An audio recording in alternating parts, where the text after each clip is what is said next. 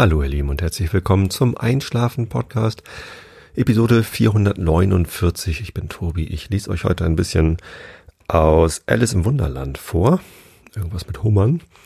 Davor gibt's den Rilke der Woche und davor erzähle ich euch ein bisschen was, damit ihr abgelenkt seid von euren eigenen Gedanken und besser einschlafen könnt. Denn wenn man so im Bett liegt und in seinen eigenen Gedanken gefangen ist und die drehen sich immer im Kreis, kann man schlechter einschlafen, als wenn einem einer was ins Ohr brabbelt oder damit ablenkt. Das ist so, ähm, ja, die Value Proposition dieses Podcasts. um gleich mal wieder rumzudenglischen. Ähm, ich habe in der letzten Episode erwähnt, dass ich viele Zuschriften von euch bekomme und dass es da so eine Top 3 an Gründen gibt äh, von Leuten, die den Podcast hören. Ähm, daraufhin habe ich viele Nachrichten von euch bekommen also es hat wirklich äh, quasi eine, eine Welle ausgelöst an Nachrichten, die ich bekomme per E-Mail, per Facebook, per was weiß ich was alles. Die meisten per E-Mail eigentlich. Ähm, und das hat mich, hat mich total gefreut, weil einerseits Leute dabei waren, die gesagt haben, hey, ich gehöre irgendwie zu einer dieser drei Gruppen. Einer hat sogar geschrieben, ich bin alles drei. ähm, und die haben sich da drin dann äh, wiedergefunden und die fanden das eigentlich alle eher beruhigend, dass es noch andere gibt, denen es ähnlich geht wie ihnen selbst und ähm, dass sie dann quasi mit dem Einschlafen-Podcast einen gemeinsamen Weg gefunden haben, wie sie dann wieder zu mehr Schlaf finden können. Und genau deshalb hatte ich das auch erwähnt, um euch quasi zu signalisieren, hey, wenn ihr diesen Podcast hört aus einem dieser drei Gründe oder aus irgendeinem ganz anderen, seid ihr definitiv nicht allein. Und ich finde, das ist immer ein ganz wichtiges Signal, dass man eben mit den Problemen, die man hat, die sind zwar sehr eigen und man fühlt sich vielleicht manchmal allein gelassen, aber man ist eben gar nicht allein. Man ist auf jeden Fall schon mal nicht der Einzige, der diese Probleme hat. Ähm, und ja, über diesen Podcast seid ihr zumindest mit anderen Leuten verbunden. Ich wünsche euch natürlich jedem Einzelnen von euch, dass ihr auch ansonsten nicht allein seid. Einsamkeit ist natürlich auch einer der Gründe, warum man Podcasts hören kann. Ähm, ja, fühlt euch auf jeden Fall einmal in Gemeinschaft mit allen anderen Podcast-Hörern. Ja. Ähm, andere haben mir geschrieben, dass sie äh, zu keiner dieser drei Gruppen gehören, sondern einfach nur so ab und zu mal abspannen wollen. Ähm, dass es ihnen eigentlich sogar sehr gut geht. Keine Krankheit, keine Verlustängste oder Verluste. Ähm, Verluste habe ich gesagt. Verluste meine ich natürlich mit U, nicht mit Ü.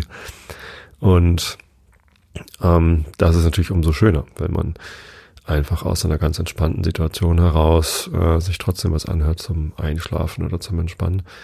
Äh, auch für euch ist dieser Podcast natürlich gedacht. Eigentlich will ich den gar nicht, gar nicht einschränken. Hm. Ähm, das einzige Feedback, was ich, und, und das ist wirklich erstaunlich selten, was ich bekomme, wo ich denke, naja gut, dann, dann hörst du mich jetzt eben nicht mehr, ist nicht so schlimm, ist von einem AfD-Sympathisanten. Das ist so echt selten, dass sich ähm, solche Leute bei mir melden und sich dann beschweren, warum ich denn so Stimmung gegen die AfD mache. Ähm, ich sei doch irgendwie von den Medien verblendet oder sei doch auf die Lügenpresse reingefallen oder ich würde doch die große Gefahr, die von der Islamisierung des Abendlandes ausgeht, äh, nicht richtig informiert oder keine Ahnung was. Und da tut's mir dann ehrlich gesagt immer gar nicht leid, wenn sie mir schreiben, dass sie meinen Podcast nicht mehr hören wollen. Äh, sollen sie dann eben einfach nicht. Denn das ist wirklich, ich kann das immer irgendwie mitfühlen, dass es Menschen gibt, die sich von solchen Parolen fangen lassen und irgendwie sich Angst einjagen lassen vor irgendeiner absurden Umvolkungsidee oder ich weiß nicht. Ähm, da, da werden ja Ängste geschürt, Verlustängste geschürt, ähm, die, die gar nicht real sind. Also ich werde hier nicht von, von Horden von Islamisten irgendwie aus meinem Haus rausgedrängt und es geht irgendwie den, den allermeisten Deutschen, glaube ich, gar nicht anders. So, und ähm, dass es natürlich ähm, überhaupt erstmal Probleme gibt, dass es zu dem, äh, zu der großen Migration kommt. Ähm, ist klar und dass das eine Herausforderung ist, ist auch klar, ist mir auch klar. Ähm, nur daraus jetzt ein, ein populistisches Wahlprogramm zu machen und dann eben diese gruppenbezogene Menschenverachtung zur Staatsräson machen zu können, das halte ich halt für ein Problem. Und genau, genau das ist es. Also die AfD möchte gruppenbezogene Menschenverachtung zur Staatsräson machen. Staatsräson ist also das, worauf der, der Staat fußt. Wir als Gesellschaft, die wir uns als Deutschland irgendwie zusammengefunden haben. Deutschland gibt's ja auch noch gar nicht so lange. Also ist halt irgendwie so ein Konstrukt. Ähm, wir haben da uns eine Bundesregierung gewählt und die AfD möchte, dass halt statt der Politik, die die letzten äh, 70 Jahre jetzt passiert ist, wollen sie lieber ähm, gruppenbezogene Menschenverachtung zur, zur Maßgabe allen politischen Handels machen. Da geht es dann nicht nur um Ausländer und um Moslems, sondern es geht eben auch um Frauen. Bei der Politik der AfD werden Frauen massiv benachteiligt, verlieren Rechte, verlieren Freiheiten, äh, verlieren Anerkennung für das, was sie tun, sondern sollen nur noch Anerkennung dafür bekommen, was sie tun sollen, ihrer Meinung nach. Ähm, und, und ebenso äh, schädlich ist die Politik der AfD auch für arme Menschen, für alte Menschen und also sehr viele Menschengruppen werden auf der Strecke gelassen und werden also gruppenbezogen diskriminiert. Das ist also nicht nur Rassismus, sondern auch alle anderen ähm, alle möglichen Arten. So, und da frage ich mich halt immer, wenn man so eine, so eine Partei wählt, will man das dann wirklich? Will man wirklich, dass gruppenbezogene Menschenverachtung zur Staatsräson wird? Woher wissen diese Leute nicht, dass sie nicht als nächstes zu einer dieser Gruppen gehören, die, die also systematisch äh, missachtet werden? Also ich bin zum Beispiel Brillenträger. Woher soll ich denn wissen, dass nicht als nächstes Brillenträger systematisch irgendwie äh, verachtet werden? Oder wo, woher soll ich nicht wissen, dass also nicht nach den Frauen dann vielleicht doch die Männer irgendwie systematisch verachtet werden oder Heterosexuelle, nachdem jetzt irgendwie Homosexuelle so lange dran waren. Keine Ahnung. Also das ist halt irgendwie, ähm, will mir nicht in den Kopf rein, wie man, wie man so ein System, wie man sich da auf der sicheren Seite wähnen kann. Das ist irgendwie, wo es da eigentlich keine sichere Seite gibt. Nee, und deswegen äh, mache ich gerne Stimmung gegen die AfD und wenn dann deren Sympathisanten mich nicht, mich nicht mehr hören wollen, dann, dann ist es mir eigentlich ganz recht. Ja.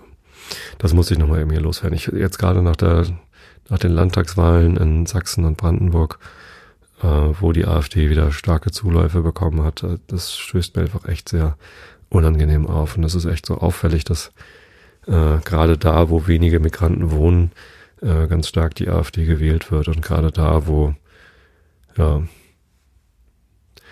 strukturell benachteiligte Regionen sind, äh, dass da stark AfD gewählt wird. Das ist doch irgendwie ein ganz klares Signal dafür, dass da Ängste geschürt werden.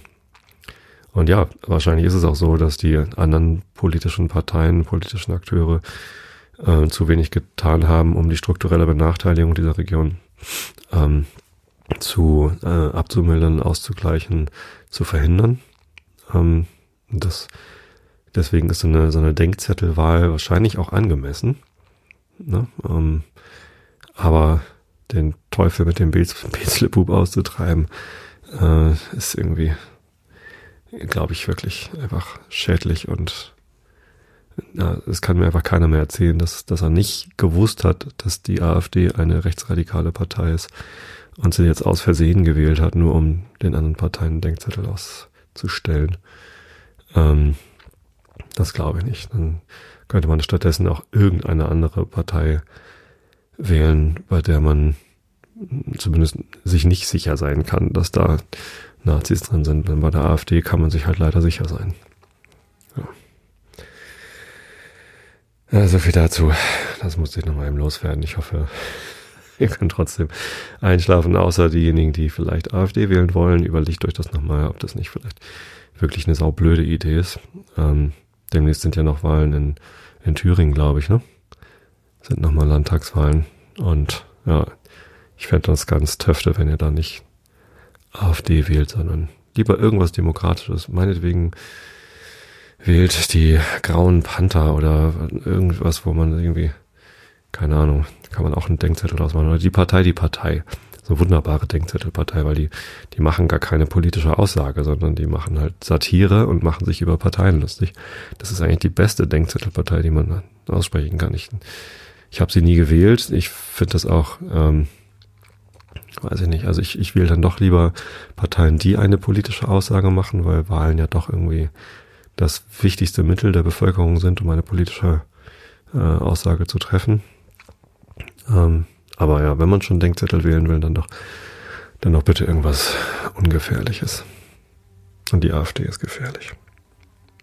So.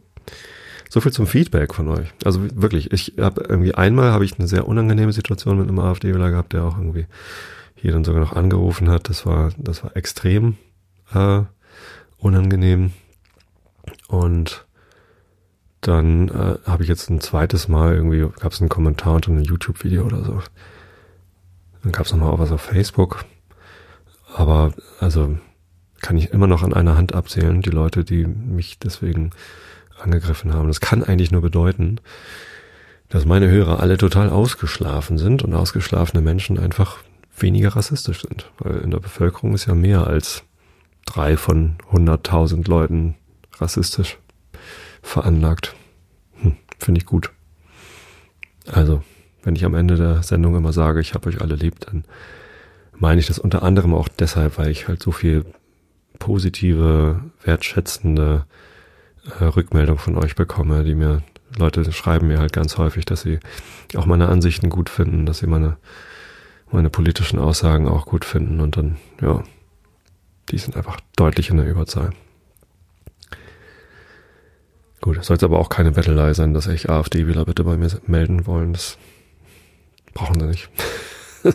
Man kann mich nicht umstimmen. Glaube ich nicht. Ähm, da müsste man erstmal zusehen, dass man einen Björn Höcke und ein, ah nee, Pockenburg ist glaube ich schon rausgeflogen, ne? Aber auch der Gauland und so, das sind doch alles, die fallen halt immer durch so, dadurch auf, dass sie genau so stark rassistische Aussagen treffen, dass sie dafür nicht belangt werden können. Und wenn sie dann darauf hingewiesen werden, begeben sie sich in die Opferrolle und sagen, oh Gott, jetzt holt ihr die Nazi-Keule raus. Das ist einfach so ein offensichtliches Spiel, da will ich eigentlich echt nicht mitspielen. Gut. Ähm, ich habe gar kein besonderes Thema für heute vorge vorbereitet. Aber was man ja mal machen könnte, wäre so ein bisschen auf die Themen der letzten Male zurückgreifen. Ich habe nämlich vor meinen ganzen Reiseberichten, die die letzten Sendungen ja doch geprägt haben, ein paar Sendungen zu anderen Themen gemacht. Unter anderem zum Brotbacken.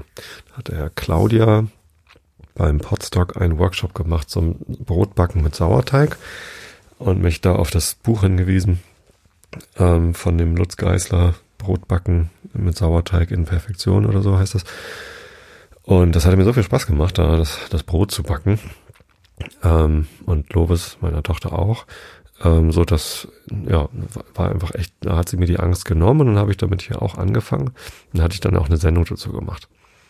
Mittlerweile habe ich da ähm, tatsächlich eine Art Routine entwickelt. Also die letzten drei, vier, fünf Wochen habe ich es geschafft, irgendwie jedes Wochenende irgendwie ein Brot zu backen. Das hält dann halt auch irgendwie eine Woche. Und der Sauerteig, äh, den ich im Kühlschrank habe, der lebt jetzt auch seit, also der, der vom Potstock, den ich von Claudia mitbekommen hatte, der hat leider die Fahrt nicht überlebt. Aber dann habe ich einen neuen angesetzt und der lebt jetzt seitdem. Der heißt June, äh, weil wir ihn im Juni geboren haben. Und ja, der, dem geht's gut, der ist im Kühlschrank. Und jetzt mache ich das halt so, dass ich immer, wenn ich ihn füttere, man muss ja einen Sauerteig einmal die Woche füttern mit frischem Mehl und ein bisschen Wasser ähm, und dann draußen stehen lassen, dass er halt sich wieder vermehren kann. Und wenn er dann wieder in den Kühlschrank soll, weil er irgendwie gut gewachsen ist, dann ist er eigentlich am aktivsten. Und jetzt habe ich mir das auch angewöhnt, dann auch gleich ein Brot damit zu backen. Das heißt, ich time das jetzt immer so, dass ich, weiß nicht, am, am Morgen den, den, den Sauerteig füttere und dann am Abend äh, von dem sehr aktiven Sauerteig ein bisschen was nehme, einen Brotteig ansetze. Da gibt es echt welche, wo man wirklich dann ne, den Teig anrührt und dann ähm, 24 Stunden stehen lässt und dann backt und dann ist fertig. Also das ähm, Roggen-Vollkornbrot im Kasten. Ist irgendwie gleich das erste oder zweite Rezept, was da in dem Buch drin ist. Kommen irgendwie, weiß nicht, vier Gramm Roggensauerteig, irgendwie 560 Gramm, was weiß ich was. Ich habe es gar nicht im Kopf, aber so ungefähr. Ähm, Roggenvollkornmehl, dann äh, bisschen Wasser, was weiß ich, 360 Gramm Wasser. Wasser wird ja auch mal in Gramm angegeben und irgendwie 12 Gramm Salz. Und das war's. Das wird vermengt, gar nicht großartig geknetet, einfach nur bis es eine einheitliche Masse ist. Ähm, dann kommt das in die Kastenform rein. Da hat einer von euch, übrigens ein Hörer, hat mir das von meinem Wunschzettel geschenkt, eine Brotbackform von Backefix heißen die, glaube ich. Kommen aus Köln, irgendeine deutsche Firma, die so nachhaltige Küchenprodukte herstellen, so eine Silikonbackform und die ist super. Also da kann man den Teig wirklich einfach so reintun, ohne Fetten, ohne Backpapier, ohne nix. Das ist so eine sehr flexible Silikongeschichte und da drin bleibt der Teig dann einfach 24 Stunden liegen. Ne? Und wenn ich dann irgendwie morgens den Sauerteig gefüttert habe, abends den Sauerteig in den Kühlschrank stellen, einen Teil davon in den, äh, in den Brotteig tun, dann kann ich am nächsten Abend das Brot backen. So, und dann nach einer Stunde im Ofen ist das Brot dann fertig und am nächsten Morgen kann man halt, ist das Brot dann ausgekühlt, dann kann man es essen.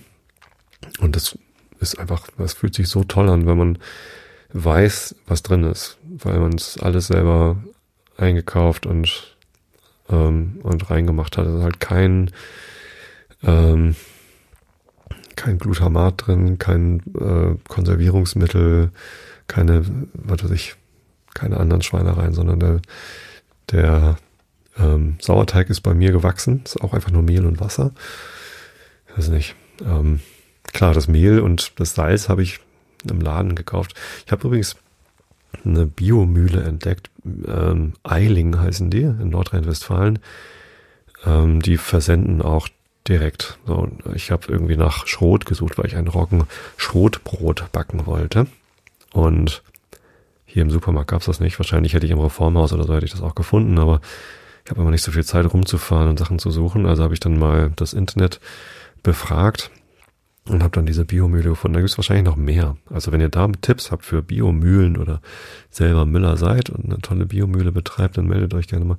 Ich habe halt diese gefunden und die haben nicht nur Schrot und Mehl, sondern die haben auch Hartweizengrieß. Und ich bin ja auch begeisterter Nudel-Selbsthersteller.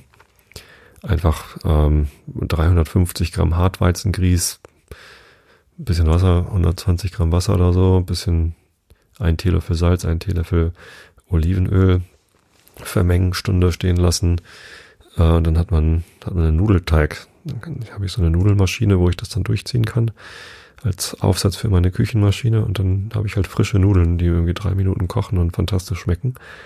Ja, und das Hartweizengrieß für diese Nudeln habe ich jetzt auch aus einer Bio, ähm, also Hartweizengrieß gibt es bei uns wirklich nur eine Sorte von, von Diamant. So, das ist halt der Hartweizengrieß, den man hier kaufen kann. Und äh, eine Auswahl gibt's da nicht. Und jetzt habe ich halt Hartweizengrieß von einer Biomühle aus Nordrhein-Westfalen. Das finde ich total klasse.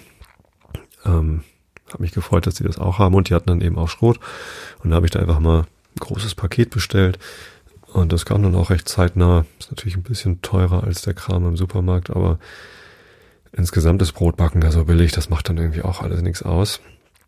Und ähm, ganz fantastisch. Also die Brote, die ich damit gebacken habe mit dem Schrot, aber auch mit dem Roggenvollkornmehl, was ich da bestellt habe, das schmeckt einfach super. Ich meine nicht, dass das mit dem Alnatura Mehl, was ich hier gekauft habe, irgendwie deutlich schlechter geschmeckt hat, aber es ist halt nochmal ein besseres Gefühl, äh, das von, von so einer Biomühle dann irgendwie direkt gekauft zu haben.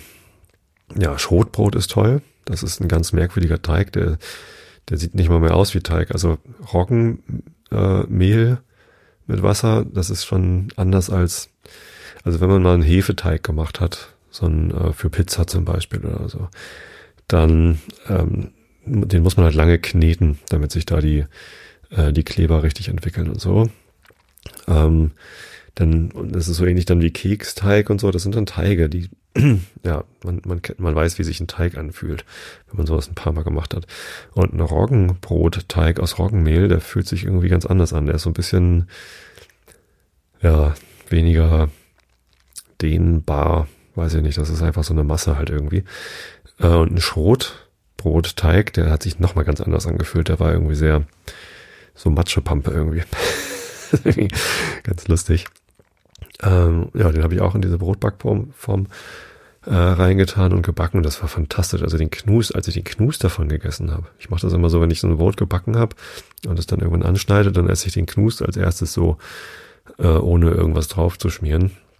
Und das, das war der leckerste Knus, den ich in meinem ganzen Leben gegessen habe. Da reingebissen und so richtig so einen Augenöffne-Effekt gehabt. Roggenschrotbrot aus diesem Buch von Lutz Geisler kann ich euch nur wärmstens empfehlen. Ähm, ja, ich hatte da noch ähm, Sonnenblumenkerne reingetan. Der Lutz Geisler schreibt in seinem Buch, dass er das nicht so gut findet, da irgendwelche Saaten, Körner, sonst wie was in Brote mit reinzutun. Er beschreibt, wie es geht, aber er sagt, für sich selber ist das nichts. Er mag halt Brot, wenn es einfach nur ein, ein Teig ist, am besten nur Mehl, Wasser, Salz äh, und eben Sauerteig. Und ähm, das muss reichen, um leckeres Brot herzustellen. Das reicht ja auch. Ähm, ich persönlich mag es aber trotzdem ganz gerne, wenn da noch Körner im Brot drin sind. Und ich habe aus irgendeinem Grund einen großen Sack Sonnenblumenkörner mal geschenkt bekommen von einer Freundin, die den auch irgendwoher geschenkt bekommen hatte und nichts damit anzufangen wusste. Und dann hat sie irgendwie mich gefragt, ob ich was damit anfangen könnte. Und ja, wir essen halt sowieso Sonnenblumenkerne ganz gerne mal so im Müsli einfach mit rein. Sonnenblumenkerne haben wahnsinnig viel Protein, deswegen ähm, haue ich mir die ganz gerne mal mit ins Müsli rein. Ja, jetzt zum Backen sind die auch ganz gut. Die muss man mit, äh, mit Wasser so ein bisschen ähm, aufquellen lassen, weil Körner natürlich dann Wasser ziehen. Also wenn die, wenn man die einfach so mit in den Brotteig reintut, dann wird das Brot ganz trocken, weil die Körner das ganze Wasser aufsaugen. Deshalb muss ein bisschen mehr Wasser rein und da macht man ein Quellstück, heißt das. Einfach die Körner mit Wasser, mit der richtigen Menge Wasser äh, ein paar Stunden stehen lassen. Dann nehmen die das Wasser schon mal auf und dann kann man das da einfach in den Teig mit reinwerfen. Genau. Also Roggenschrotbrot mit Sonnenblumenkern war ganz lecker. Äh, mittlerweile ist mein Schrot leider alle. Ich musste mal Neues bestellen. Und ähm, jetzt habe ich halt noch ganz viel Roggenvollkornmehl. Das verpacke ich jetzt erstmal zu Roggenvollkornbrot. Ich habe jetzt ähm, am Wochenende dann doch im, im Supermarkt nochmal Weizenvollkornmehl gekauft, weil Dinkelvollkornmehl hatte ich noch. Jetzt habe ich mal so ein, also jetzt gerade steht in der Küche ein Dreikorn äh, Vollkornbrot, das im, im Kasten gerade vor sich hin reift. Das war ein bisschen, bisschen, ganz kleines bisschen komplizierter, weil da drei verschiedene Mehle drin sind, also Dinkel, Weizen und Roggen jeweils als Vollkornmehl. Und Dinkel und Weizen, die müssen dann äh, während der ersten Wartezeit, Stehzeit äh, immer mal gedehnt und gefalten, gefaltet werden, so gefaltet. Genau, deswegen ähm, habe ich das gestern Abend um sieben den Teig angerührt und dann um halb zehn, zehn habe ich es dann nochmal gedehnt und gefaltet und heute Morgen um sieben, also halb acht habe ich es dann geformt und in den äh, in die Backform gelegt. Ähm, tatsächlich hatte ich gestern Abend die Saaten noch gar nicht einge... Ich hatte kein Quellstück gemacht, wollte aber trotzdem gerne Sonnenblumenkerne drin haben. Also habe ich gestern Abend dann ähm, 80 Gramm Sonnenblumenkerne. Sonnenblumenkerne ziehen ungefähr die Hälfte ihres Gewichts an Wasser auf, also 40 Gramm Wasser dazu. Und dann hatte ich noch die Idee, ich habe noch Leinsamen, geschrotete Leinsamen. Die brauchen doppelt so viel Wasser, wie sie Menge haben. Da habe ich 20 Gramm Leinsamen ähm, und nochmal noch mal 40 Gramm Wasser ja, über Nacht stehen lassen. Heute Morgen, als ich dann das Brot geformt habe, habe ich das auch nochmal, den Teig nochmal ganz ganz lang gezogen. Ähm, groß, ja, großes, äh, so einen großen Pizzateig draus gemacht. Äh, dann die, die eine Seite mit dieser aufgequollenen Saat bestrichen. Das dann aufgerollt und dann halt geformt sozusagen. Ähm, damit die Körner irgendwie in das Brot reinkommen. Jetzt bin ich ganz gespannt, was das jetzt für ein Rollbrot wird. Das ist jetzt nicht ganz original nach Rezept. Ich hoffe, dass es trotzdem funktioniert. Ich werde euch dann nach Erscheinen dieser Episode ein Foto machen, beziehungsweise das Foto. Ich, heute ist übrigens Sonntag, der 15. September 2019, glaube ich. Diese Episode erscheint also äh, übermorgen am Dienstag. Na, genau. Und bis dahin ist das Brot ja gebacken. Also heute Abend wird's gebacken, morgen wird's angeschnitten und dann kann ich euch rechtzeitig zum Erscheinen der Episode ein Foto davon machen. Ja, das ist wirklich ähm, mittlerweile Routine geworden, die den Sauerteig zu pflegen, die Brote zu backen. Meistens mache ich echt ein sehr einfaches Brot, was dann einfach 24 Stunden im Kasten steht und dann in den Ofen kommt. Ähm, jetzt, wenn ich mal irgendwie weiß, ich habe ein bisschen mehr Lust und Muße und Zeit, dann mache ich auch ein, ein aufwendigeres Brot, was dann irgendwie noch einen Zwischenschritt, ich meine, ähm, das ist jetzt ein Zwischenschritt gewesen, das nochmal zu denen zu verhalten und ein weiteres dann zu formen. Also zwei weitere Zwischenschritte in diesen 24 Stunden ist auch nicht, also die Netto-Arbeitszeit für so ein Brot ist einfach so lächerlich gering. Ähm, das, das macht einfach gar keine Mühe und keinen Aufwand. Ja, ist ganz toll. Ich habe jetzt allerdings, um ein bisschen mehr Aufwand treiben zu können, ich bin dann ja immer so, ich möchte noch dann noch besser werden, ich möchte auch noch mehr üben, habe ich jetzt gestern Abend, deswegen hatte ich auch das Weizenvollkornmehl ähm, gekauft, nicht nur um das Dreikornbrot mal backen zu können, sondern um einen Weizen Sauerteig anzusetzen. Das ist vielleicht das einzige, was in dem Buch nicht ganz so gut beschrieben ist. Ähm, also von dem Lutz Geisler, da, da muss ich tatsächlich erstmal gucken. Ähm, man kann Sauerteig aus verschiedenen Mehlen machen. Man sollte immer Vollkornmehl nehmen, weil da halt die richtigen äh, Mikroben, Mikroorganismen ähm, Sauerteig, Hefen und Wasser. Das ist ja so ein ganzes Sammelsurium an unterschiedlichen Kleinstlebewesen. Äh, das ist halt am Vollkornmehl eher noch vorhanden als an so einem ganz feinen Mehl. Da ist dann irgendwie, da kann man keinen Sauerteig von machen, weil da irgendwie die, die Mikroben halt nicht da sind, um sich dann vermehren zu können. Ähm, ja, und ich, ich habe halt nur einen Roggensauerteig. Ich hatte mal versucht, den umzuzüchten auf einen Weizensauerteig, aber nee, Dinkel, Stimmt, Dinkelsauerteig hatte ich da probiert und das hat aber nicht so richtig gut funktioniert. Und ähm, um bestimmte andere Brote backen zu können, braucht man aber Dinkel- oder Weizensauerteig. Zum Beispiel ist da ein ganz tolles Ciabatta-Rezept drin. Ich würde gerne Ciabatta oder Baguette backen können. Das ist ein bisschen schwieriger, da muss man dann noch diese Baguette-Falt-Technik irgendwie üben und so. Ähm, habe ich aber Lust zu. Da brauche ich aber einen Weizensauerteig und den habe ich jetzt gestern Abend versucht anzusetzen. Das geht halt so, dass man ähm, 50 Gramm Vollkornmehl, also Roggenvollkornmehl, 50 Gramm Wasser vermengt, einen Tag stehen lässt, also 24 Stunden einfach draußen stehen lässt und dann nochmal füttert mit 50 Gramm Roggensauer, äh, Roggenvollkornmehl und 50 Gramm Wasser äh, und das Ganze dann nochmal macht. So, und nach drei, vier Tagen sieht man dann, wie sich dann da die Mikroben so stark vermehren, dass man dann halt einen Sauerteig hat, und den man ganz normal äh, füttern und weiter pflegen kann.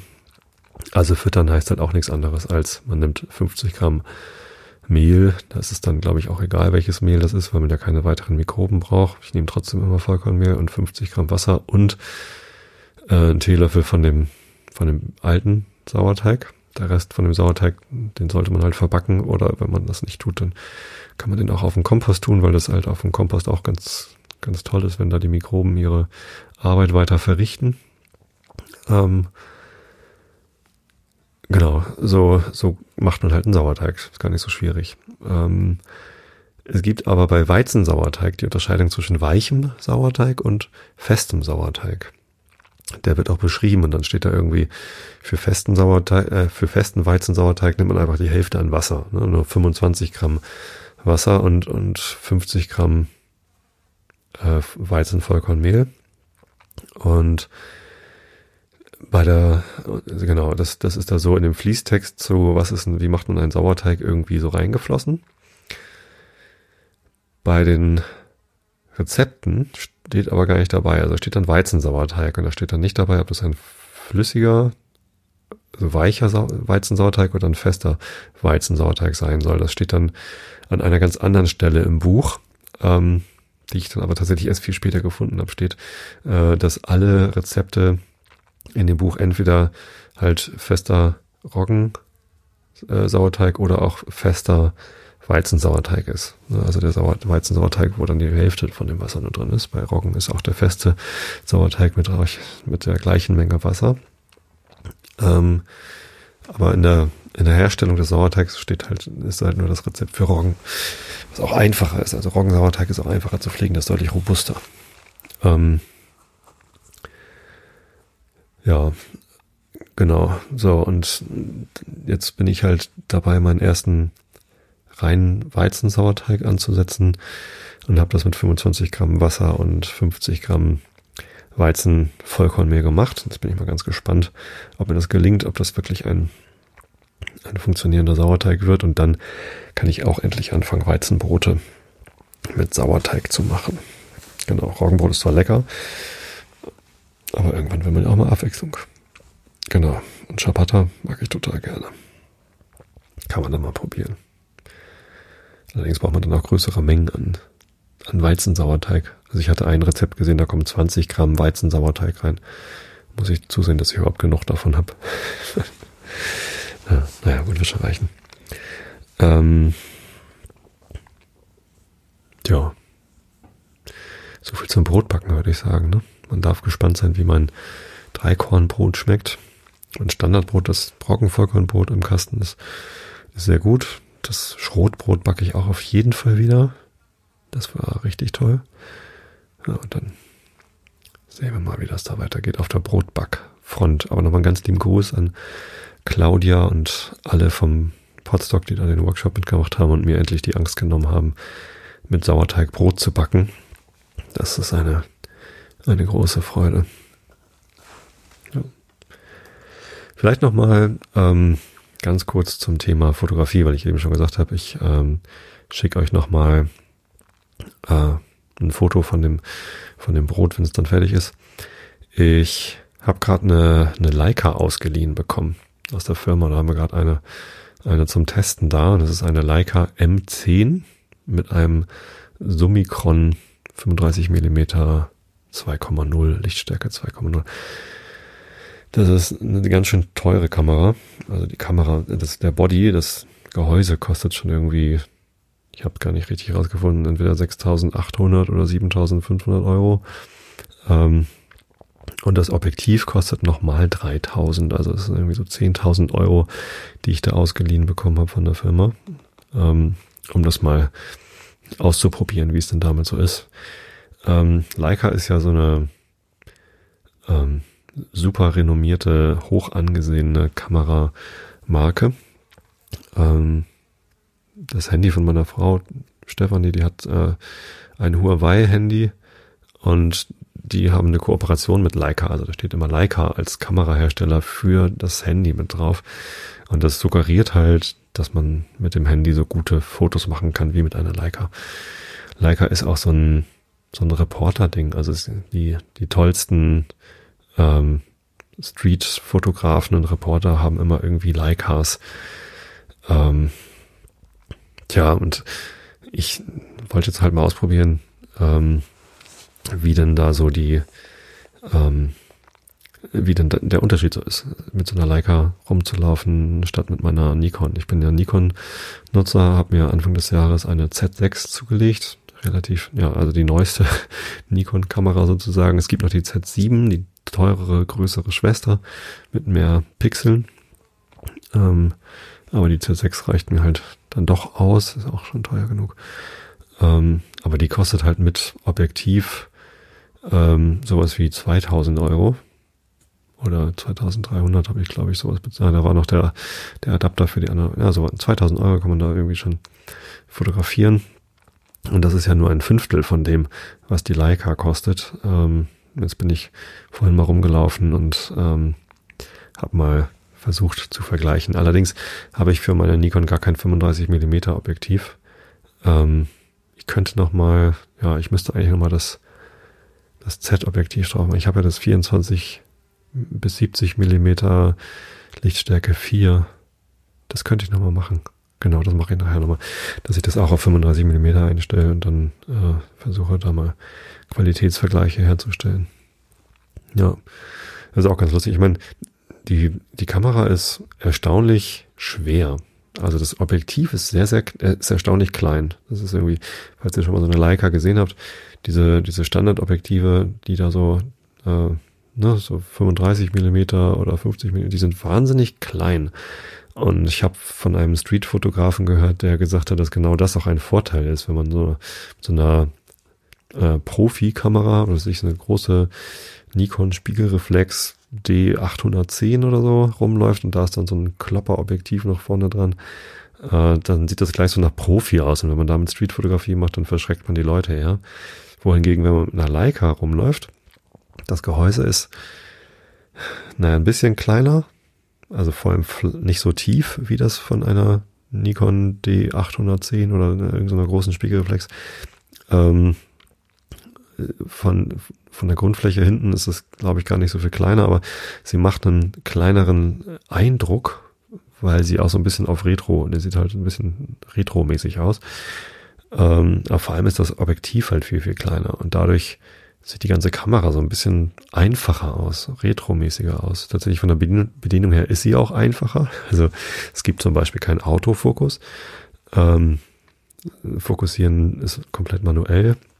Ist auch ganz witzig mit diesem, mit dieser Messsucherkamera. Also Scharfstellen muss dann auch geübt sein. Ähm, es gibt auch keine Zeitautomatik. Also, äh, also es gibt eine, ich komme da mal durcheinander. Man kann die, die Blende feststellen ähm, und dann wird die Zeit automatisch gewählt. Das ist dann wahrscheinlich eine Zeitautomatik, ne?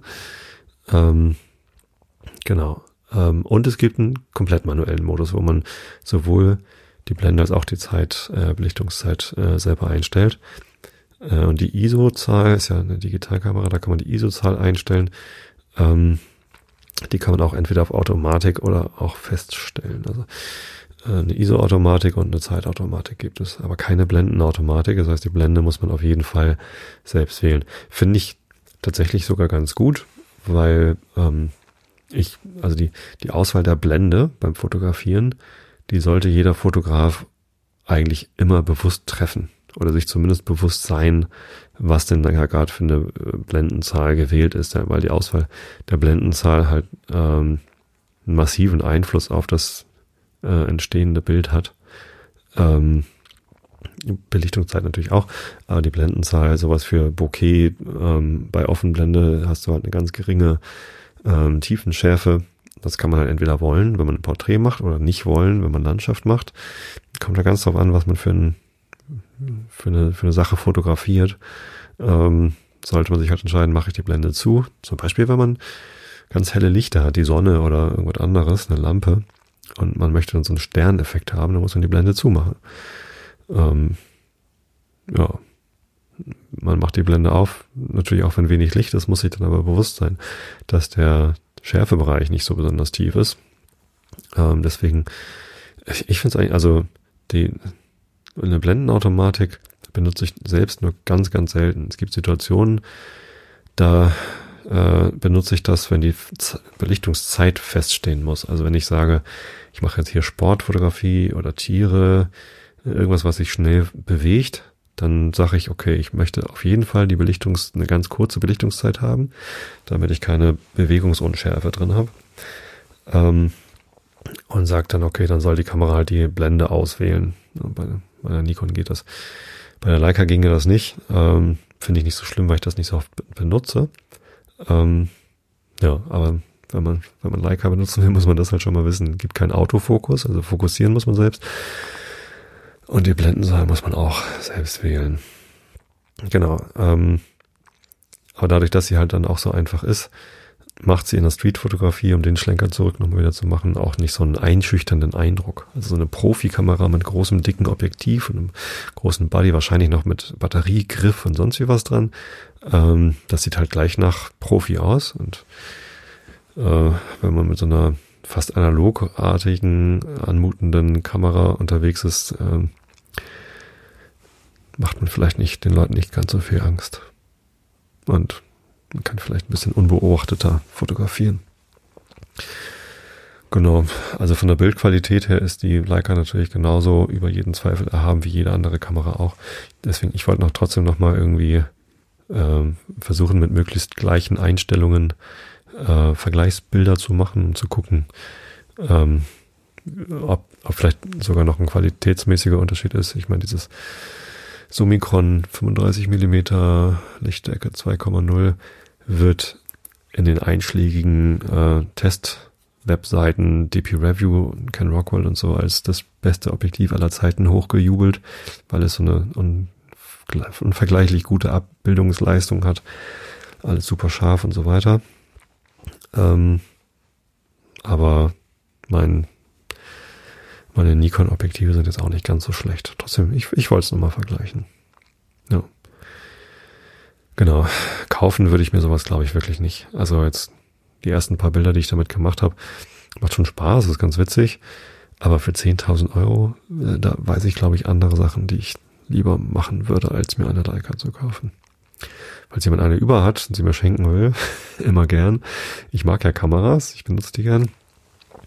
Tatsächlich würde ich sie wahrscheinlich gar nicht so oft benutzen.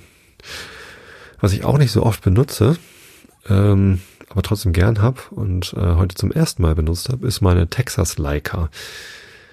Das ist gar keine Leica, die heißt nur so. Äh, Fujika heißt der Hersteller, beziehungsweise Fuji. Früher hießen die, glaube ich, Fujika oder keine Ahnung, zumindest steht Fujika drauf. Und ähm, die heißt Texas Leica, weil sie von der Anmutung her so ähnlich ist wie eine Leica. Also relativ einfach gehaltenes Gehäuse, ähm, wenig Einstellmöglichkeiten, Bedienmöglichkeiten, ähm, aber deutlich größer. In Texas ist ja alles deutlich größer. Die Burger sind da größer, die Ölfirmen sind dort größer, keine Ahnung. Also äh, Texas ist halt irgendwie dafür verschrien, dass die immer irgendwie alles besonders groß bauen. Ähm, jetzt sind das gar keine Texaner gewesen, die diese Kamera gebaut haben, sondern Japaner, eben Fuji. Und Fuji ist doch Japaner, oder? Ich glaube schon. So, zumindest haben die eine Kamera gebaut, die heißt Fujika GW 690. Da gibt's noch drei Versionen davon. Ich habe die erste. Und ähm, das ist eine Mittelformatkamera. Deswegen ist die so viel größer als die normale Leica. Also die normalen Leicas sind ja Kleinformat, äh, Kleinbildkameras. Ähm, also normaler Kleinbildfilm, beziehungsweise in digital sind es auch alles Vollformatkameras. Vollformat im Digitalen ist ja das gleiche wie Kleinbild in Film. Und diese ähm, Texas Leica, die ich da habe, die macht halt Bilder im Format 6 mal 9 Zentimeter. Das ist also irgendwie, weiß nicht, neunmal so groß wie, wie Kleinformat. Äh, keine Ahnung, oder ungefähr gefühlt. Ähm, das heißt, auf einen Mittelformat-Film, auf einen so einen 120er Rollfilm passen acht Bilder. Wenn ich einen Film eingelegt habe, kann ich achtmal auslösen, ja, beziehungsweise achtmal transportieren. Ich kann natürlich so oft auslösen, wie ich möchte. Ähm, oder weiß ich gar nicht, kann man Mehrfachbelichtung machen mit der Texas Leica? Weiß ich gar nicht. Ähm, ja, ähm, also acht Bilder passen darauf. Und dann ist der Film voll. Den habe ich jetzt eben entwickelt. Hängt oben zum Trocknen und ähm, ja, das ist toll. Also ich, ich mag dieses Format einfach. Ich mag Mittelformat-Filme, weil die äh, Negative schon so groß sind, dass man irgendwie einen echten Eindruck davon bekommen kann, ob das Bild scharf, unscharf, verwackelt oder oder sonst was ist. Und ähm, ich habe jetzt heute zum ersten Mal einen Film belichtet mit meiner nagelneuen Texas Leica und das macht Spaß. Also das macht fast noch mehr Spaß als mit der, mit der richtigen Leica, obwohl die Kamera halt tatsächlich deutlich größer ist. Aber es ist halt ein witziges Gefühl. Wenn man auslöst, hat man bei manchen Kameras, ähm, das, also man spürt dann den Spiegel oder den Auslöser irgendwie, weil das, man spürt eine Erschütterung in der Kamera. Ähm, und bei dieser Texas Leica ist es eben nicht so. Also da, der Verschluss ich weiß gar nicht, was das für eine Art Verschluss ist, aber äh, der kommt halt gegen das Gewicht dieser Texas Lager überhaupt nicht an und die liegt halt total ruhig in der Hand. Also ich glaube nicht, dass mir irgendein Bild davon verwackelt ist. Ja, genau, auch die Bilder werde ich dann nachher abfotografieren. Ich ähm, habe ja leider keine Dunkelkammer und keinen Vergrößerer, mit dem ich jetzt die Negative, die ich habe, auf positiv Fotos abziehen könnte. Aber ähm, ich habe so eine Vorrichtung äh, mit einer Durchlichtplatte, also einer Leuchtplatte, wo ich den das Negativ drauflege und dann abfotografiere in digital und dann habe ich es halt, kann ich dann halt die Tonkurve umdrehen und habe ich das halt als positiv. Kann ich euch also auch zeigen. Ja. Genau, habe ich heute mit Leica, Texas Leica und Nikon irgendwie fotografiert.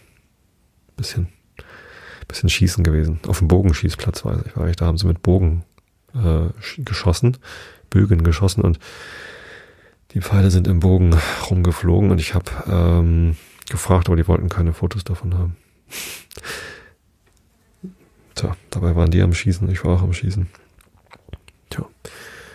Genau, so viel zum Thema Fotografie. Ach doch, ich habe ja noch, ähm, das wollte ich noch erzählen, ich habe noch eine weitere Kamera äh, neu im Programm. Es klingt so, als würde ich die ganze Zeit neue Kameras kaufen.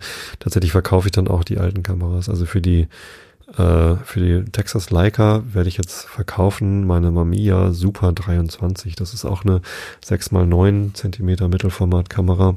Die ist aber nochmal deutlich größer als die Texas Leica. Also ein Riesenwurmer und den kann man nicht sinnvoll irgendwie transportieren. Das ist halt eine Studiokamera eigentlich und die möchte ich nicht mehr haben, die werde ich verkaufen. Auf Ebay könnt ihr mal gucken.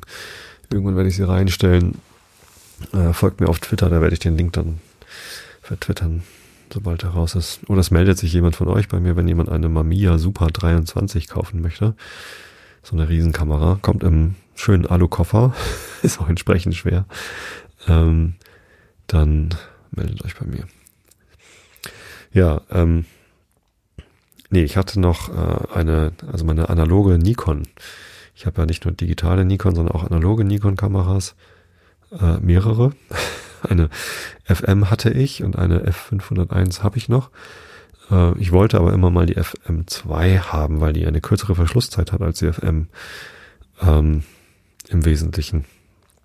Und dann habe ich irgendwann letztens erst festgestellt, es gibt auch eine FM3A. Das die letzte analoge Kamera, glaube ich, die Nikon gebaut hat und zumindest die letzte in dieser Reihe FM.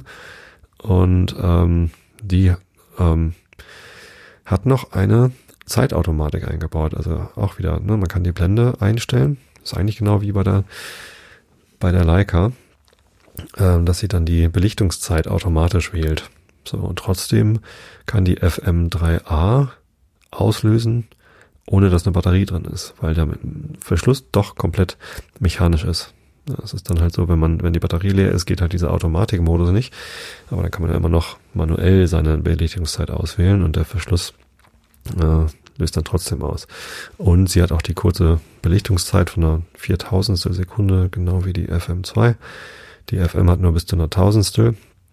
Das ist halt manchmal noch zu lang, wenn man einen zufällig gerade einen 400er Film drin hat und dann ist man gerade draußen, dann geht die Blende gar nicht so weit zu, dass man irgendwie sinnvoll kurze Belichtungszeit machen kann. So deswegen wollte ich die halt gerne haben.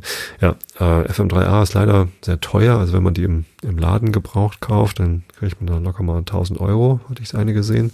Die war dann zum Glück schon verkauft. Ähm, und dann habe ich äh, über eBay eine aus Frankreich bekommen für unter 500 Euro. Ähm, ja, die habe ich mir gekauft, stattdessen die FM verkauft. Die F501 werde ich auch noch verkaufen. Und dann habe ich nur noch eine analoge Nikon. Und die ist richtig schön. Die sieht halt aus wie die FM, so ganz klassisch einfach. Ähm, passen alle meine Nikon-Objektive dran. Und das macht richtig Spaß, mit der zu fotografieren. Genau, und die, ähm, das ist jetzt meine Brot- und Butter-Analog-Kamera. Kleinbildformat. Ja, macht Spaß.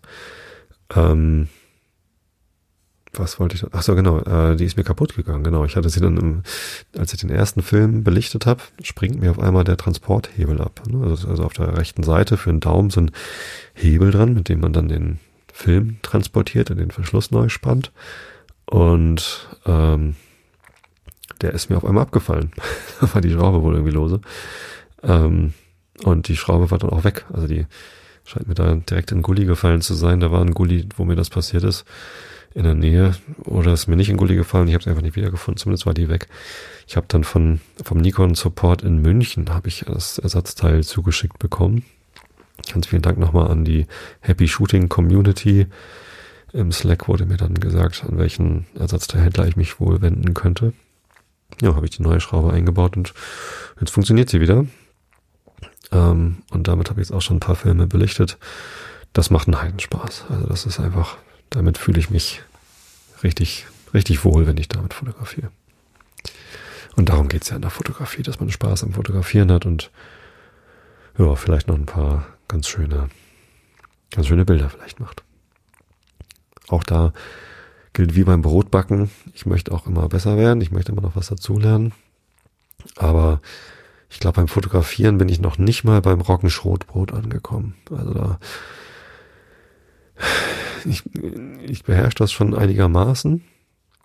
Aber ähm, ich habe das Gefühl, ich müsste noch mindestens 20 einfache Roggen-Vollkornbrote backen. Also, was weiß ich, 400er Filme vollknipsen, bis ich, bis ich weiß, was mein Standard ist. Also beim Brotbacken habe ich jetzt schon meinen Standard. Dieses Roggen-Vollkornbrot im Kasten, das äh, weiß ich, wie ich es mache, das weiß ich, wie es mir gelingt. Äh, ich fühle mich da sehr sicher. Das ist Routine. Beim Fotografieren weiß ich zwar also technisch mehr als übers Brotbacken, aber ich habe noch keine Routine. Ich, ähm, das fehlt mir noch so ein bisschen, dass ich einfach weiß, ich lege einen Film ein, ich mache das und das und das und ähm, dann, dann, dann passieren die, also ich, da fehlen mir noch so Routine-Skills, die hätte ich ganz gerne noch. Ich würde gerne routinierter fotografieren. Ja. Und das weiß ich noch nicht, wie ich das hinbekomme. Also dafür braucht man natürlich viel Zeit zum Fotografieren, aber auch irgendwie, ja, irgendwie eine Idee, was es denn sein könnte. Na, da habe ich jetzt mal überlegt, vielleicht mache ich mir selbst so eine Challenge, dass ich einfach mindestens jeden Monat einen 400er Film vollknipse und dann, ähm, also schwarz-weiß 400er Film und dann ähm, den Film auch im gleichen Monat selbst entwickle und dann eins davon irgendwie zum Monatsfoto auserkehre. Dann ist es auserkoren, ne? Ja, das ist richtig. Ich sage hier schon wieder so lange vor mich hin. Ich habe schon wieder Wortfindungsschwierigkeiten. Ähm, und dann, ähm, genau, habe ich halt quasi eine Serie von zwölf, habe ich zumindest mal zwölf Filme entwickelt in dem Jahr und habe von jedem Monat irgendwie ein Monatsbild und kann vielleicht einen Kalender draus machen für zum Weihnachten verschenken oder so. Das ist so eine Idee. Ja, und warum nicht mit der Texas Leica? Also klar, mit der Nikon fühle ich mich schon wohler irgendwie, aber ich könnte auch könnte auch beides machen, ne? Das wäre eine ganz gute Idee. Da habe ich in beiden Routine. Texas Leica Mittelformatfotografie und Nikon Kleinbild. Das ist, ein, das ist eine schöne Idee. Ich jetzt gerade eben geboren, dass ich mit beiden Kameras losgehe und dann mit der Nikon so lange suche, bis ich mit der äh, mit der Texas Leica, mit der Fujika das gleiche Bild machen kann. Dann habe ich ja ja, das ist schön. Das mache ich. Und dann gibt's ein Monatsbild. Mal gucken, ob mir das gelingt. Ein bisschen Routine erarbeiten und besser werden im Fotografieren. Gut, so viel dazu. Kommen wir zum Rilke der Woche. Ähm, wir sind immer noch bei diesen, ich kann es schon wieder nicht lesen, ne? Stundenbuch heißt es genau. Und also in, insgesamt sind wir über 17 Prozent vom Gesamtwerk von Rilke angekommen. Also, Rilke der Woche. Und auch die Lieben sammeln für dich ein. Sie sind die Dichter einer kurzen Stunde. Sie küssen einem ausdruckslosen Munde ein Lächeln auf, als formten sie ihn schöner und bringen Lust und sind die Angewöhner zu Schmerzen, welche erst erwachsen machen. Sie bringen Leiden mit in ihrem Lachen, Sehnsüchte, welche schlafen und erwachen, um aufzuweinen in der fremden Brust. Sie häufen Rätselhaftes an und sterben, wie Tiere sterben, ohne zu begreifen. Aber sie werden vielleicht Enkel haben, in denen ihre grünen Leben reifen. Durch diese wirst du jene Liebe erben, die sich, die sie sich blind und wie im Schlafe gaben. So fließt der Dinge Überfluss dir zu und wie die oberen Becken und äh, von Fontänen beständig überströmen, wie von Strähnen gelöstes, gelösten Haares in die tiefste Schale, so fällt die Fülle dir in deine Tale, wenn Dinge und Gedanken übergehen. Ich bin nur einer deiner ganz geringen, der in das Leben aus der Zelle sieht und der den Menschen ferner als den Dingen, nicht wagt zu wägen, was geschieht, doch willst du mich vor deinem Angesicht, aus dem sich dunkel deine Augen heben, dann halte es für meine Hoffahrt nicht, wenn ich dir sage, keiner lebt sein Leben. Zufälle sind die Menschen, Stimmen, Stücke, Alltage, Ängste, viele kleine Glücke verkleidet schon als Kinder, eingemummt, als Masken mündig, als Gesicht verstummt. Ich denke oft, Schatzhäuser müssten, müssen sein, wo alle diese vielen Leben liegen, wie Panzer oder Sänften, wiegen, in welche nie ein wirklicher gestiegen und wie Gewänder, welche ganz allein nicht stehen können und sich sinkend schmiegen an starke Wände aus gewölbten Steinen. Ja. Notiz EP 449. Damit merke ich mir, wo ich war und finde dann nächstes Mal die Stelle ganz sicher wieder, wo ich weiterlesen muss. Genauso mache ich es auch beim äh, Alice im Wunderland. Das lese ich ja auch aus dem Kindle vor. Kann ich kein Lesezeichen reinlegen, aber eine Notiz machen. Die ist hier beim Wort spielen. Steht die Notiz 447. Das ist die Episode, in der ich zuletzt vorgelesen hatte. Jetzt haben wir 449 und 448 habe ich ja Kant vorgelesen. Wir sind bei Alice im Wunderland im zehnten Kapitel, das Hummer-Ballett. Schade, dass es nicht das Hummel-Ballett ist. Ich mag Hummeln viel lieber als Hummer. Ich meine, Hummer sind auch lustige Tierchen. Ich habe einmal Hummer gegessen. Das war so unspektakulär, dass ich das absolut nicht nachvollziehen kann, warum das so teuer ist, warum das so weiß ich nicht, warum man das überhaupt tun sollte. Ich finde, die Viecher kann man einfach leben lassen. Hummer wachsen ja ihr Leben lang. Das heißt, wenn sie ganz alt werden, werden sie wirklich riesengroß. Und eigentlich fände ich es cooler, wenn die einfach leben bleiben und riesengroß werden. Und irgendwann so zwei Meter groß an die Erde kommen. Wobei, wenn sie dann an Land kommen, sind sie wahrscheinlich schlecht dran. Ähm, weil sie ein bisschen zu schwer sind. Gibt es zwei Meter große Hummer? Ah, eigentlich möchte ich nicht, dass ihr jetzt euch das vorstellt und dann schlecht schlaft. Zwei Meter großen Hummern. Aber im Meer dürfen sie doch gerne leben, oder? Die Hummer. Hummeln dagegen leben bei uns im Garten und fliegen von Blüte zu Blüte, bestäuben da die, naja, äh, unsere Apfelbäume tragen leider nichts, irgendwie falsche Erde für Apfelbäume, da muss ich mich mal schlau machen, was die denn eigentlich brauchen, die Apfelbäume, damit sie dann auch mal tragen. Aber wir haben hier gerade ein ganz lustiges Unkraut wachsen, das so gelb blüht.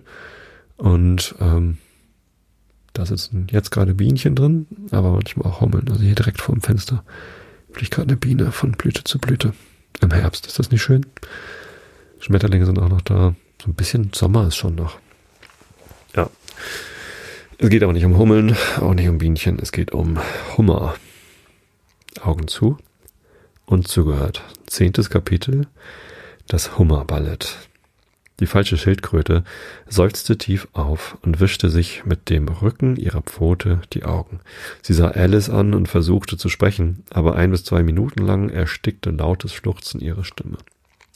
Sieht aus, als ob sie einen Knochen in der Kehle hätte, sagte der Greif und machte sich daran, sie zu schütteln und auf den Rücken zu klopfen. Endlich erhielt die falsche Schildkröte den Gebrauch ihrer Stimme wieder und während Tränen ihre Wangen herabflossen, erzählte sie weiter.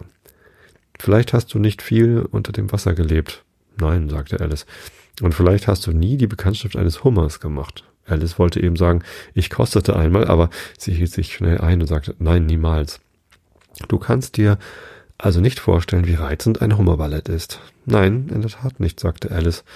Was für eine Art Tanz ist es? Nun, sagte der Greif, erst stellt man sich in eine Reihe am Strand auf, in zwei Reihen, rief die falsche Schildkröte. Seehunde, Schildkröten, Lachse und so weiter. Dann, wenn alle Seesterne aus dem Wege geräumt sind, was gewöhnlich eine Zeit dauert, unterbrach der Greif, geht man zweimal vorwärts, jeder einen Hummer zum Tanze führend, rief der Greif. Natürlich, sagte die falsche Schildkröte. Zweimal vorwärts, wieder paarweise gestellt, wechselt die Hummer und geht in derselben Ordnung zurück, fuhr der Greif fort. Dann, musst du wissen, fiel die falsche Schildkröte ein, wirft man die, die Hummer, schrie der Greif mit einem Luftsprunge, so weit ins Meer, als man kann. Schwimmt ihnen nach, kreischte der Greif, schlägt einen Purzelbaum im Wasser, rief die falsche Schildkröte, indem sie unbändig umhersprang, wechselt die Hummer wieder, heulte der Greif mit erhobener Stimme, zurück an Land, ans Land, und das ist die ganze erste Figur, sagte die falsche Schildkröte, indem sie ihre Stimme in dem ihre Stimme plötzlich sank, und beide Tiere, die bis dahin wie toll umhergesprungen waren, setzten sich sehr betrübt und still nieder und sahen Alice an. Es muss ein sehr hübscher Tanz sein, sagte Alice ängstlich. Möchtest du eine kleine Probe sehen? fragte die falsche Schildkröte. Sehr gern, sagte Alice. Komm, lass uns die erste Figur versuchen, sagte die falsche Schildkröte zum Greifen. Wir können es ohne Hummer, glaube ich. Wer soll singen? Oh, singe du, sagte der Greif. Ich habe die Worte vergessen. So fingen sie denn an, feierlich im Kreise um Alice zu tanzen. Zuweilen traten sie ihr auf die Füße, wenn sie ihr zu nahe kamen. Die falsche Schildkröte sang dazu sehr langsam und traurig folgendes. Zu der Schnecke sprach ein Weißfisch, kannst du denn nicht schneller gehen? Siehst du denn nicht die Schildkröten und die Hummer alle stehen? Hinter uns, da kommt ein Meerschwein und es tritt mir auf den Schwanz. Und sie warteten am Strande, dass wir kommen zum Tanz. Willst du denn nicht? Willst du denn nicht? Willst du kommen zum, zu dem Tanz?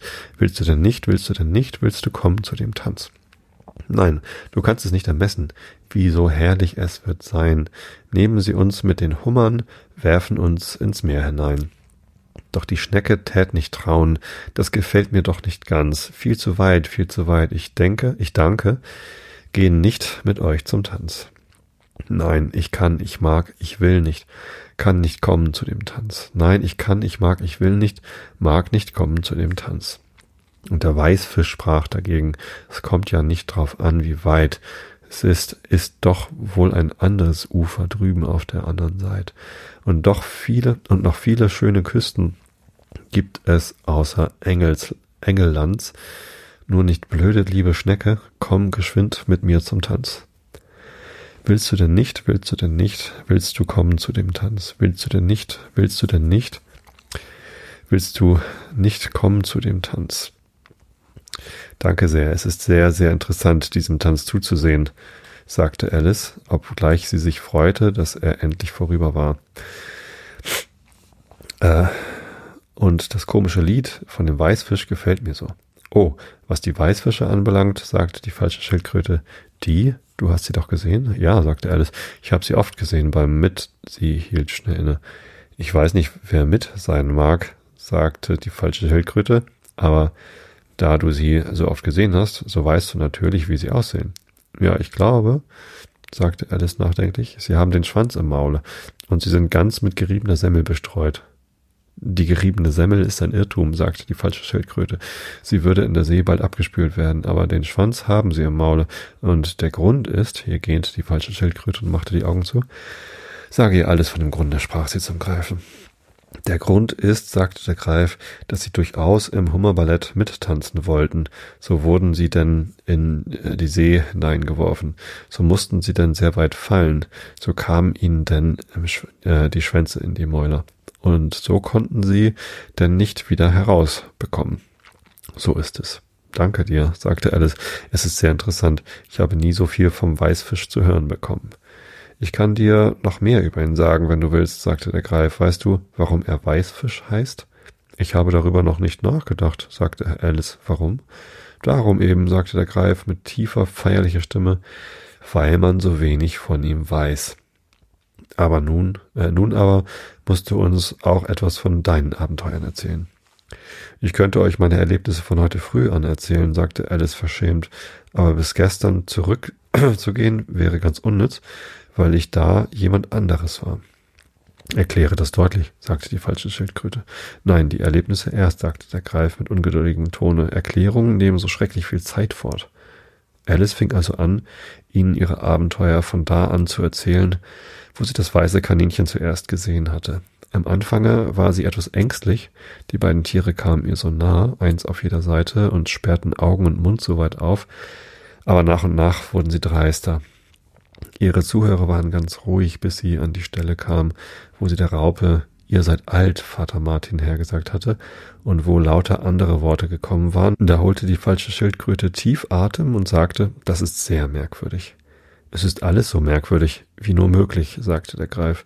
Es kam ganz verschieden, wiederholte die falsche Schildkröte gedankenvoll. Ich möchte sie wohl etwas hersagen hören. Sage ihr, dass sie anfangen soll. Sie sah den Greifen an, als ob sie dächte, dass er einigen Einfluss auf Alice habe. Steh auf und sage, preisend mit viel schönen Reden, sagte der Greif. Wie die Geschöpfe alle einen kommandieren und Gedichte aufsagen lassen, dachte Alice, Dafür könnte ich auch lieber gleich in der Schule sein. Sie stand jedoch auf und fing an, das Gesicht herzu, äh, Gedicht herzusagen. Aber ihr Kopf war so voll von dem Hummerballett, dass sie kaum wusste, was sie sagte, und die Worte kamen sehr sonderbar. Preisend mit vier schönen Kniffen seiner Scheren Wert und Zahl stand der Hummer vor dem Spiegel in der schönen roten Schal. Herrlich, sprach der Fürst der Krebse, steht mir dieser lange Bart rückt die Füße mit der Nase auswärts, als er dieses sagt. Das ist anders, als ich's als Kind gesagt habe, sagte der Greif. Ich habe es zwar noch niemals gehört, sagte die falsche Schildkröte, aber es ist, klingt wie blühender Unsinn. Alice erwiderte nichts.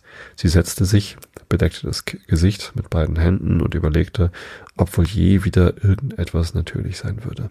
Ich möchte es gerne erklärt haben, sagte die falsche Schildkröte. Sie kann es nicht erklären, warf der Greif schnell ein, sage den nächsten Vers. Aber das von den Füßen, fragte die falsche Schildkröte wieder, wie kann er sie mit der Nase auswärts rücken? Es ist die erste Position beim Tanzen, sagte Alice, aber sie war über alles dies entsetzlich verwirrt und hätte am liebsten aufgehört. Sage den nächsten Vers, wiederholte der Greif ungeduldig. Er fängt an, seht mein Land. Alice wagte nicht, es abzuschlagen, obgleich sie überzeugt war, es würde alles falsch kommen. Sie fuhr also mit zitternder Stimme fort. Seht mein Land und grüne Fluten, sprach ein fetter Lachs vom Rhein, goldene Schuppen meine Rüstung, und mit Austern trinke ich Wein. Wozu sollen wir das dumme Zeug mit anhören, unterbrach sie die falsche Schildkröte, wenn sie es nicht auch erklären kann. Es ist das verworrenste, es ist das verworrenste Zug, wahrscheinlich Zeug, das ich je gehört habe. Ja, ich glaube auch, es ist besser, du hörst auf, sagte der Greif, und Alice gehorchte nur zu gern. Sollen wir noch eine Figur von dem Hummerballett versuchen? fuhr der Greif fort.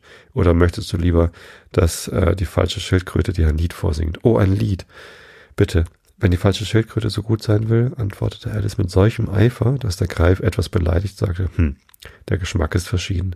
Singe ihr vor Schildkrötensuppe. Hörst du, alte Tante? Die falsche Schildkröte seufzte tief auf und fing an, mit halb von Schluchzen erstickter Stimme so zu singen. Schöne Suppe, so schwer und so grün, dampfend in der heißen Terrin. Wem nach einem so schönen Gericht wässert denn der Mund wohl nicht? Königin der Suppen, du schönste Supp, Königin der Suppen, du schönste Supp, wunderschöne Suppe, wunderschöne Suppe, Königin der Suppen, wunderschöne Suppe, schöne Suppe. Oh Gott. Wenn das jetzt jemand rausschneidet und so ins Netz stellt, kann ich auch nichts gegen machen. Schöne Suppe, wer fragt noch nach Fisch, Wildbret oder was sonst auf dem Tisch? Alles lassen wir stehen zu P. Reisen allein die wunderschöne Suppe, preisen allein die wunderschöne Suppe, wunderschöne Suppe, wunderschöne Suppe, Königin der Suppen, wunder, wunderschöne Suppe. Den Chor noch einmal, rief der Greif, und die falsche Schildkröte hatte ihn eben wieder, wieder angefangen, als ein Ruf, das Verhör fängt an, in der Ferne erscholl. Komm schnell, rief der Greif, und Alice bei der Hand nehmend lief er fort ohne auf das Ende des Gesanges zu warten. Was für ein Verhör, keuchte Alice beim Rennen, aber der Greif antwortete nichts als komm schnell und rannte weiter, während schwächer und schwächer vom Winde getragen die Worte ihnen folgten. Königin der Suppen, wunder, wunderschöne Supp. Ja. Gut. Vier, vier, neun. Das war's dann mit der Suppe für heute. Ich wünsche euch allen schöne Woche. Passt auf euch auf. Ähm, habt euch gegenseitig liebt. Ähm, ne? Und ich habe euch auch alle lieb. Schlaft recht viel, denn Schlafen ist gesund und wichtig. Und wir hören uns dann wieder in zwei Wochen. Bis dann.